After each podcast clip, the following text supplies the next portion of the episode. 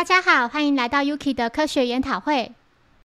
今天要带来第八十一到八十二集《当红歌星绑架事件》，对应漫画是单行本第十五卷第一百四十四到一百四十六话。侦探团来到武道馆附近玩捉迷藏，今天这里涌入了许多人潮。孩子们偶然遇到小兰及原子，两人手上拿着鲜花，他们表示这次是要来看 Two Mix 的演唱会。演唱会将于晚间六点开始，在那之前想把鲜花送给他们。柯南似乎不太知道 Two Mix 是谁。原子解释，就是现在正当红的高山米娜咪以及永野追菜。柯南想起他们就是那两位又唱又跳、搔首弄姿的家伙。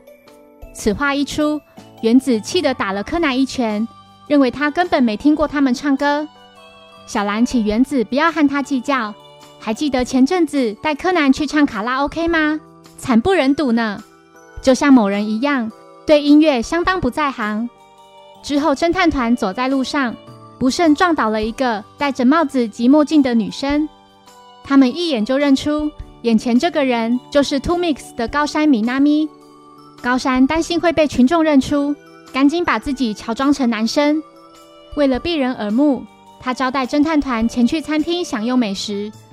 光彦询问高山：“表演开始前不需要排练吗？”高山回复：“这通常是必要的，但自己的搭档不知道上哪去了，怎么也联系不上，所以才会跑出来找他。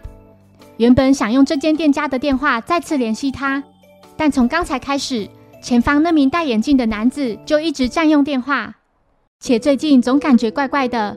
办公室的置物柜不知道被谁弄得乱七八糟。”居住的公寓门锁也有被人撬开过的痕迹，且每天都会接到恶作剧的电话。一名陌生男子重复说着：“不准唱哦。”这些怪事都是从上周日参加一档广播节目后才开始的。高山拿出全世界独一无二的试听带给侦探团，孩子们沉浸在那美妙的歌声里，唯独柯南却仔细聆听袋子内的内容是否有问题，结果并无异状。光彦提到，他从刚才开始就注意到高山和柯南的声音听起来一模一样。高山笑着表示，倘若之后有感冒的话，可以请柯南协助呢。步美觉得这万万不可，因为柯南是个音痴。由于刚才那名男子还在使用电话，柯南拿出博士新发明的耳环式行动电话给高山使用。在戴上耳环之前，要先拨电话号码。此时，突然有人致电到店家，表示想找高山。高山接起电话后，另一头正是追菜的声音。他说自己现在已经乘车来到店门口了，有个人正拿着枪指着追菜的头部。追菜在电话中请高山先过来这。当高山打开停在店门口的车门后，看到车内有名男子正拿枪对准他，并要他立刻上车。侦探团亲眼目睹高山就这样被人绑架了。歹徒致电给警方，并提出自己的要求。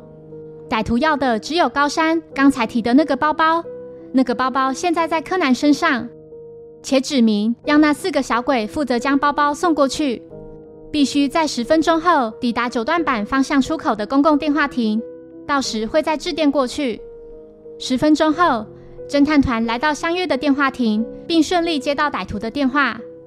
歹徒接着要求他们要搭列车到新宿站的十三号月台，他十五分钟后会再致电过去。柯南对他们说：“刚才包包不小心掉进水沟里了。”另一名歹徒 B 担心那卷录音带会不会坏掉。和柯南通电话的歹徒回应说：“录音带坏掉才是最好的。”听到两人谈话的柯南。才知道，原来他们要的就是这卷录音带。柯南询问侦探团，Two Mix 在上广播节目时有没有提到什么？光彦说，当时两人有讲到关于生源寺之类的。柯南突然想起，生源寺就是在去年除夕发生命案的地方附近，有名男子被一个持着手枪的精神异常者攻击，期间手枪不慎擦枪走火。那名精神异常者就不幸身亡了。后来，那名男子就被视为正当防卫。一想到这，柯南已经知道为何他们要这卷录音带了。接着向孩子们提出他的计划。一段时间后，侦探团又接通了歹徒的电话。就在四人准备乘坐电车时，步美因不小心摔倒而没能顺利上车。警方默默地跟在侦探团身后，以提供保护。在看到步美受伤后，就立刻上前关心。此时，在电车上的其他三人将包包丢往窗外。木木及身旁的远景火速来到包包掉落的地点。在听了侦探团解释后，这才知道原来柯南跟步美互换角色了。柯南在相约的电话亭接到歹徒的电话后，用变声器调为步美的声音回应歹徒。歹徒 B 请他从电话亭旁边的仓库上来二楼。当歹徒 B 打开门后，柯南立刻麻醉他，使之昏迷倒在门外。柯南为 Two Mix 两人解开绳子及嘴上的胶带，并表示自己名叫张户川柯南。是个侦探。接着，他注意到另一名歹徒并不在这里。孩子们利用追踪眼镜顺利找到柯南所在的位置，却不幸被另一名歹徒抓住。歹徒把他们捆绑，并带到二楼仓库，然后直接对着仓库内的汽油桶开枪，引发火势。正当歹徒准备离开仓库，留下所有人等着见阎罗王时，高山希望能知道为何他们会被绑架。柯南说。倒数计时的钟声响起了，重整心绪，开始奔驰。瞧，听到了一声、两声，仿佛不合时期的烟火般，有什么人在某个地方开始宣告着。没错，这就是 Two Mix 新歌的歌词，也是绑架的动机，对吧？去年除夕在生源寺旁杀害身份不明的男子，并接受警方调查的公园务使。除夕夜钟声响起的十一点五十分左右，深源寺附近发生了命案。警方在接获通报后赶往现场，从握着枪支、身体已经僵硬的那名男子手中验出硝烟反应，且弹夹中只有缺一颗子弹。警方相信了凶手所说的证词，遭到精神异常者持枪攻击，双方争执中擦枪走火，此案就被认定为正当防卫。然而，实际情况并非如此。那把枪是凶手在一开始就准备带去杀害那名男子的。在第一发子弹打穿对方心脏后，凶手在弹夹里再装进一颗子弹，让对方的手握着枪支，并朝地面发射。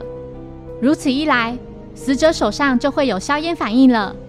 当时并没有目击者，在凶手报警时，多余的子弹及空弹壳就能让现在倒在门外的那名同伙拿走。如此便万无一失。可是没想到，Two Mix 竟然有听到那两声枪响。倒数计时的钟声是除夕夜的钟声，而两声烟火的声音就是那两发枪响。再加上两人在广播中提到了生源寺，这才决定绑架他们，连同袋子也一并处理掉。听完柯南的推理后，歹徒卸下伪装，并承认他的确就是公园务使。被杀害的是八年前一同抢劫的搭档，但他当时竟然说要对警方公诸一切，只好将他灭口。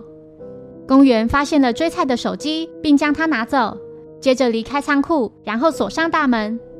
大家合力用尽一切方法，都无法逃出仓库。眼看火势越来越大，柯南突然想到了一个点子，他利用耳环式行动电话致电给准备带着同伙驾车离开的公园。公园听到他们正高声欢呼，表示大家都逃出来了。他难以置信，决定亲自上二楼查看。当他打开门后，发现里面确实空无一人。躲在大门后面的几人用木棍将公园击倒。柯南也用增强踢力球鞋将一个铁罐踢向他，将其制服。之后，警方赶到现场并逮捕两名歹徒。柯南六人则搭乘警车直达武道馆。在演唱会上。观众们已经迟迟等了半个小时，仍未见到 Two Mix。高山请侦探团先到舞台两旁等待，他和追菜先去换衣服，待会想介绍侦探团给大家认识。侦探团来到舞台两旁后，元太调皮地按了一个按钮，没想到演唱会现场已经开始响起音乐了。台下的观众们为之疯狂，尖叫声不断，热情地迎接 Two Mix。然而 Two Mix 却还未上到舞台。此时的柯南露出看来只好先由我来开唱的表情。他顺手拿起麦克风，并找到该首歌的歌词。柯南俏皮地笑了一下，五音不全的他开始现场演唱，观众们纷纷露出难以置信的神情。这真的是高山的声音吗？就在这时，高山牵起柯南的手，带着他站上舞台。侦探团四人在 Two Mix 的引导下，害羞地跟着开口唱歌。演唱会圆满落幕后，柯南觉得 Two Mix 的歌还不错啦。高山摸了摸柯南的头，笑着说：“他竟然开始拽起来了呢。”高山送了孩子们谢礼，希望他们能在家里好好练习。隔天，小兰、原子及柯南来到卡拉 OK 厅，柯南唱得浑然忘我，整个人沉浸在他那美妙的歌声里。谢谢收听，如果喜欢本节目，欢迎小额赞助给我支持，谢谢。那我们下一集再见，拜拜。